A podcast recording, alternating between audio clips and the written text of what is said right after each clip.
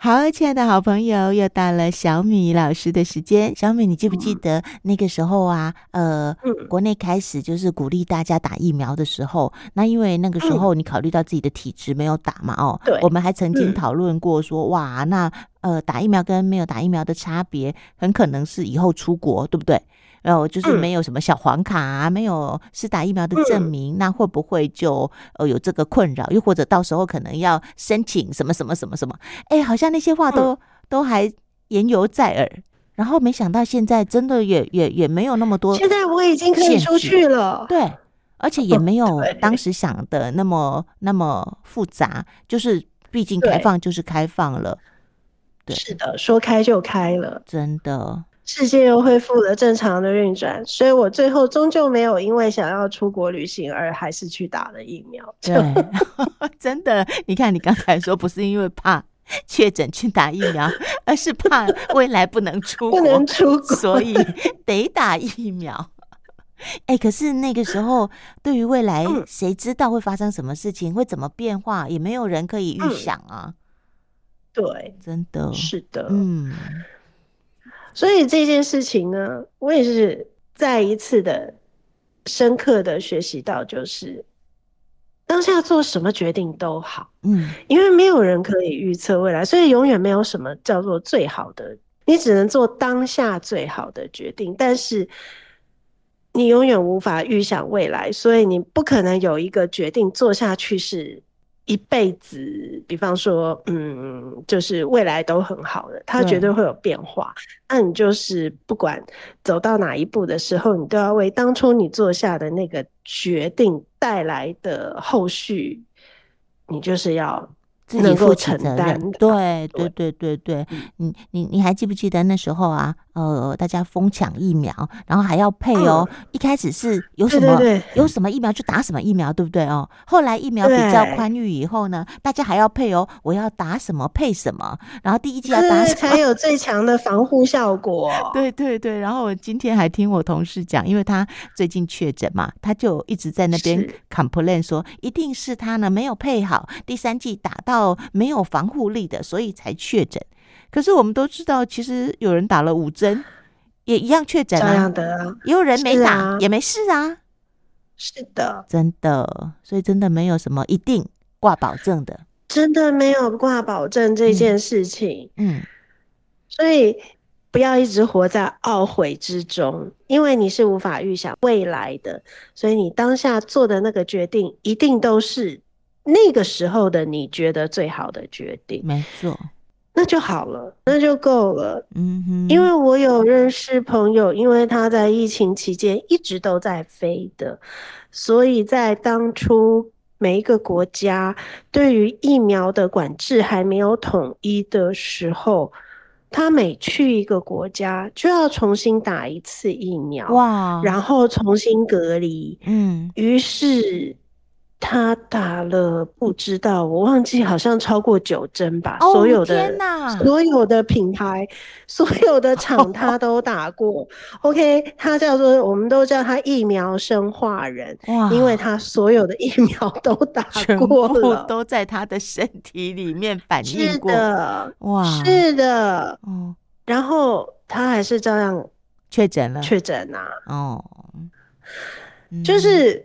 没有百分之百防护力这件事情的，嗯、你就是不断的疫苗，它就是帮助你提高你的防护力跟你的这个可能转移成重症的几率。对，但是它不保证你不会中标，或者是不会变成重症。是是，它只是降低那个呃重症的降低风险。对，对你看哦，你刚刚也有提到说很开心，在被关起来很久之后又。又有机会飞出去。前些日子，大家其实都都因为疫情的关系没有办法说走就走。那现在又可以，朋友一约你就可以答应，然后就出门，重新可以过以前那样子的生活的选择权又回来了。那种感觉怎么样？嗯，嗯，第一个是觉得，嗯，好像会有那种前两年的。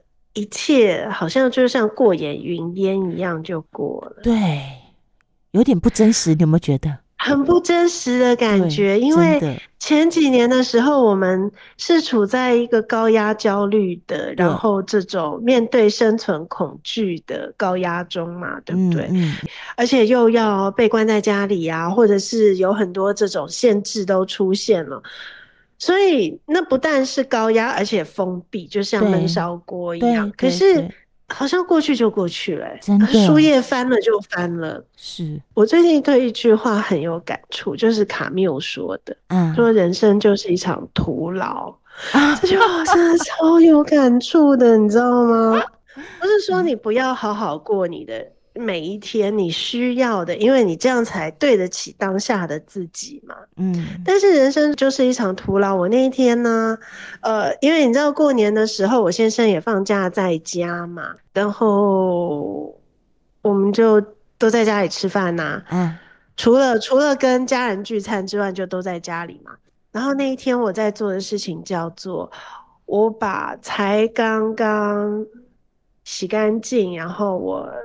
擦干，然后好好归位的碗盘，又拿出来使用的那一瞬间，uh. 就是我前一分钟才把这件事情做完，然后呢，下一分钟我先生说：“哎、欸，我要吃那个什么什么。”我就又把那个碗，然后刚好就需要用到那个碗，你知道，就又把它拿出来，然后我就忘了那个干干净净的碗，uh. 然后就心里就强烈的浮现卡缪说的这句话，叫做“人生就是一场徒劳啊。” 你这碗不洗，我先生直接用也就算了，因为才，可是我才刚刚把它洗干净、擦干净，这样为他这样子哦，就是很徒劳的感觉，我就觉得有一点。就是心里有一种那种荒谬的好笑的感觉，我就说啊，我懂了，我懂了，真的人生就是一场徒劳。嗯、那小智到洗一个碗，然后大智到这所有的一切，人生真的就是一场徒劳。我们一直不断的反复在做一些我们自认为重要的事情，可是突然会有一个时间点，你你你有一个强烈的感觉，觉得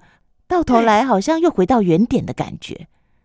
白忙一场，又或者白忙不做又如何呢？对，不做也不会怎样啊，对，对不对？对对对。然后，然后我就在想说啊，当然这个议题有一点大，就是人生就是一场徒劳呢。嗯、那我中间我在做什么？嗯，我在做的事情就叫做为每一件徒劳而无谓的事情不断的细分。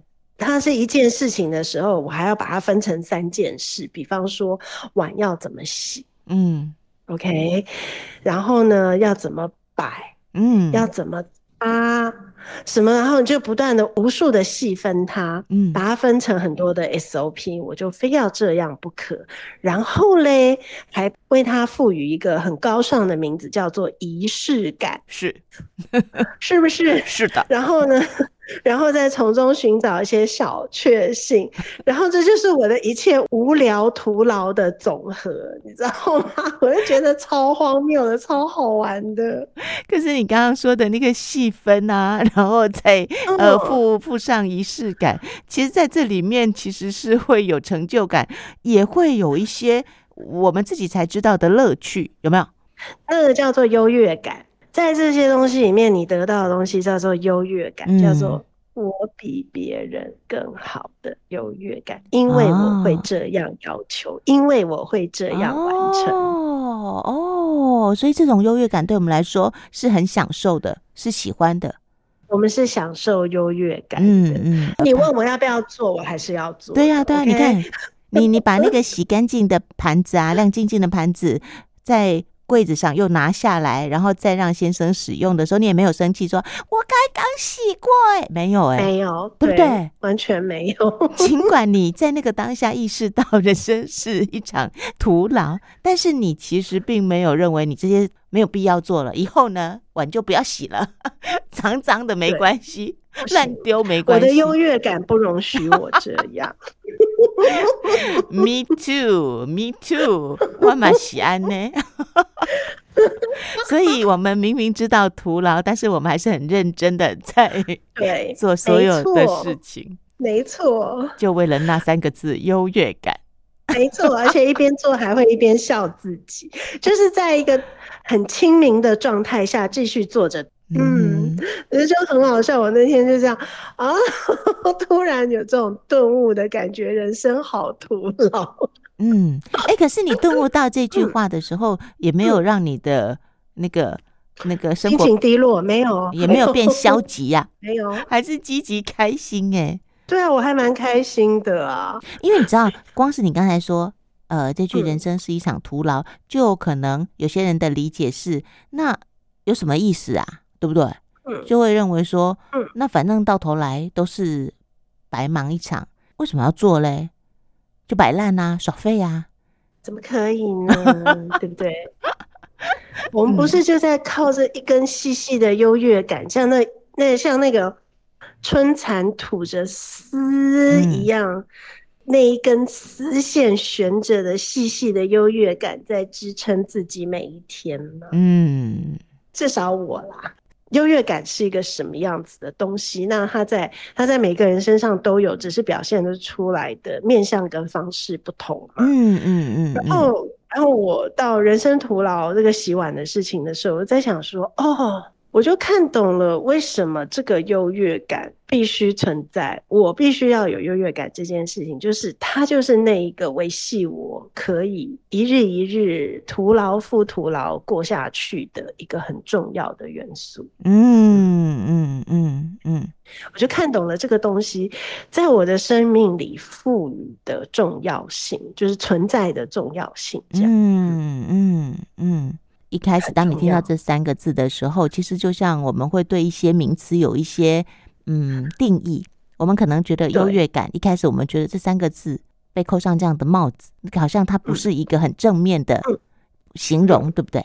嗯，他其实就跟我们经常说这个人很小气、很自私，我们就可能会认为小气、自私不好。我哪有，对不对？